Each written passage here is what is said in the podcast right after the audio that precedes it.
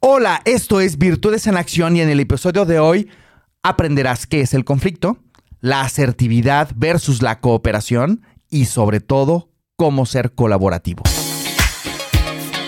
Esto es Virtudes en Acción, el podcast que te ayudará a crecer en todos los aspectos de tu vida y disfrutar de tu andar con la plena convicción de que la meta es el camino. ¿Qué quieres?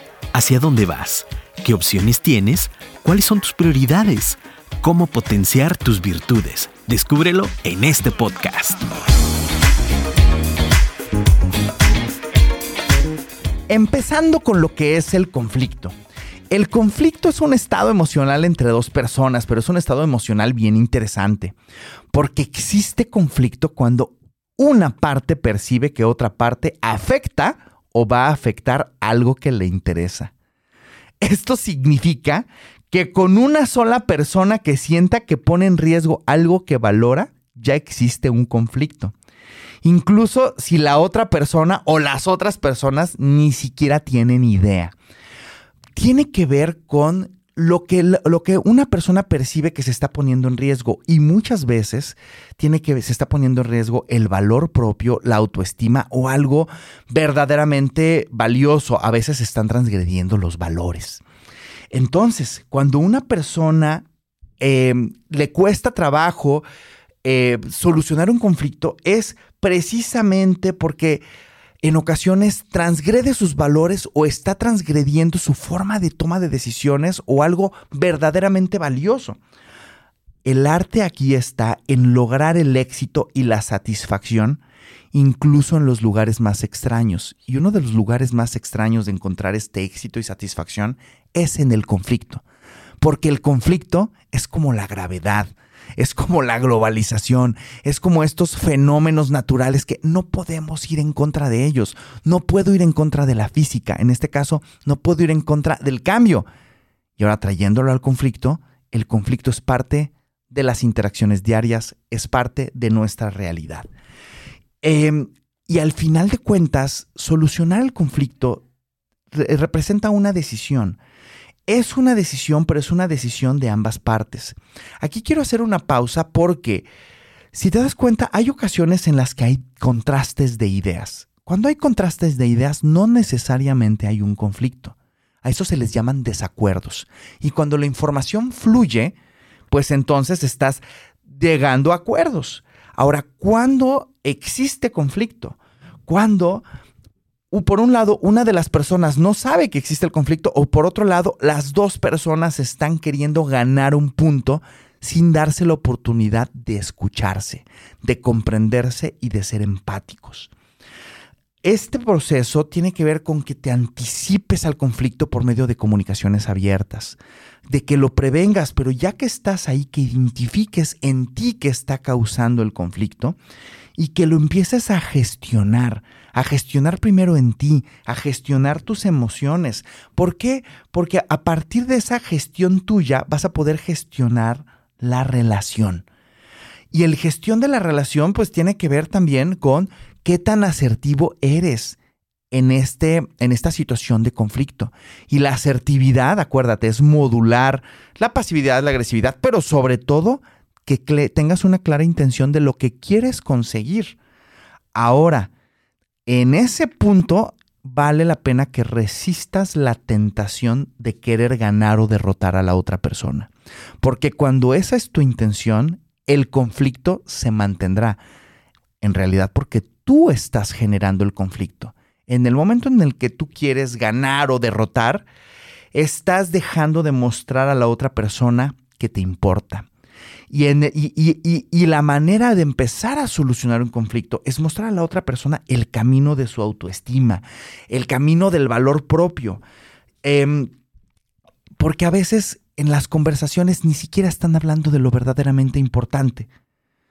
Lo verdaderamente importante es qué quieren ambas personas y cómo se comprenden ambas partes, de manera tal que cuando tú comprendes tus propios motivos y comprendes los motivos de la otra persona y viceversa, pues entonces se están respetando y están colaborando para llegar a un acuerdo.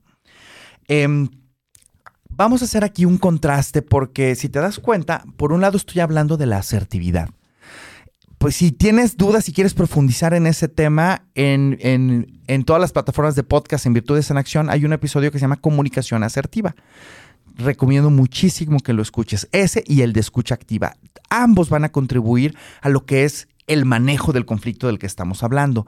Ahora, por otro lado está qué tan cooperativo o cooperativo está siendo.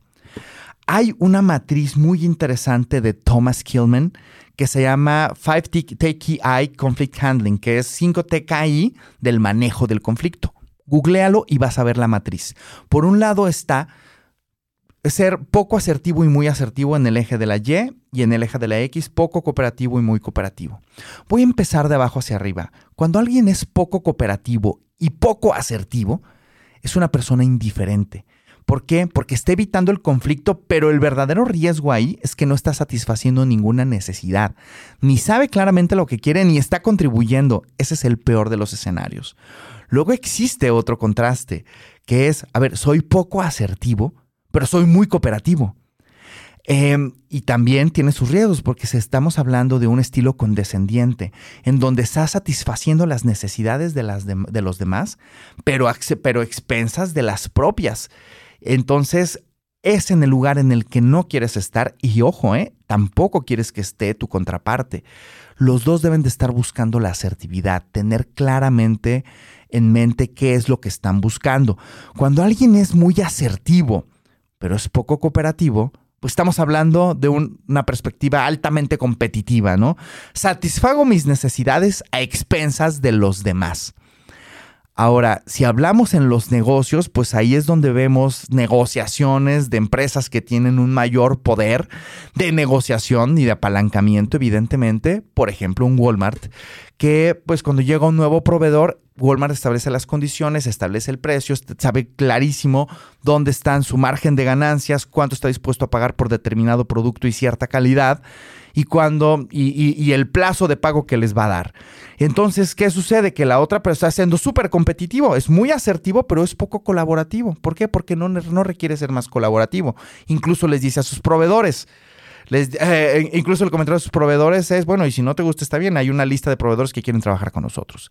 Bueno, regresándolo a nuestro rol más personal, bueno, a veces nosotros tomamos ese rol de que somos sumamente competitivos y no estamos colaborando. Y eso en el corto plazo te va a dar un beneficio, pero en el largo plazo, quién sabe. Porque ¿quién va a querer estar colaborando en el largo plazo y creciendo contigo cuando sabe que no sabes cooperar. Ahora, ¿qué es lo que se está buscando? Que seas muy asertivo y además cooperativo. Ahí estamos hablando de un estilo colaborativo en donde estás buscando y encontrando la situación ganar-ganar que satisface a ambas partes.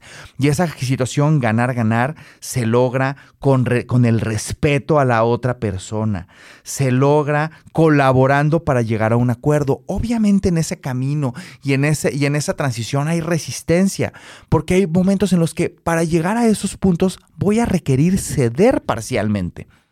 Ahora, piénsalo de esta manera. Cuando tú te anticipas y previenes, significa que estás manteniendo una comunicación abierta, estás escuchando y estás verdaderamente queriendo identificar qué está causando el conflicto. Ahora, una vez que haces eso, es difícil que no te caiga bien una persona cuando realmente te involucras en conocerla, cuando te tomas el tiempo de conocer de conocerla a un nivel más profundo, sus motivaciones, sus valores, sus recursos de autoestima. Em, y de esa manera es menos probable que continúen en conflicto, porque están conectando al siguiente nivel, que es el de la comprensión de la persona. Em, y de esa manera, cuando lo haces en ti, pues te empiezas a gestionar, pero cuando lo haces hacia afuera, pues puede, puede ayudar a que, a que resuelvas en conjunto siendo colaborativo. Primero es comprenderte a ti, después, después es comprender dónde se encuentra la otra persona para que transicionen juntos en un ambiente de colaboración. Hay una frase de Martin Luther King Jr. que te quiero compartir. Dice, la última medida de un hombre no es cómo se comporta en momentos de confort y conveniencia, sino cómo se comporta en tiempos difíciles y de controversia. Bueno, ahora que comprendes más lo que es el conflicto y que entiendes que una alta asertividad y cooperación de ambas partes va a contribuir a la colaboración y a la resolución del conflicto, ¿qué ajustarás en ti cuando gestiones cuando gestionas situaciones de conflicto. Yo soy Genaro Torres de Virtus México. Nos encuentras en virtusmx.com, en Estados Unidos en gtcconsult.com y a mí en Instagram en genaro-tc, en Facebook en gt.executive.coach y en LinkedIn en genaro-torres. Transformo la energía en resultados.